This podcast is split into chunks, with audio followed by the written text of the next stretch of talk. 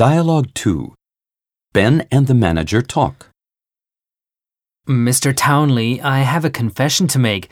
I think I've just broken off the handbrake on the forklift truck. Don't worry about it. I can get someone to weld it in no time. That handbrake is always sticking.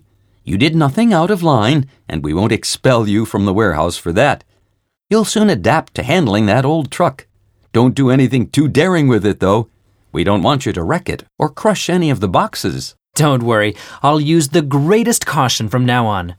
Next, I'd like you to classify the boxes over there. Flip through this chart to find the box numbers and mark them according to type. I will review the chart when it is finished. After that, open up each box and take a look inside. Mark down any defective products. If a commodity has a defect, we have to replace it. Tomorrow, an auditor will check through the list and certify that all the commodities on the list are present.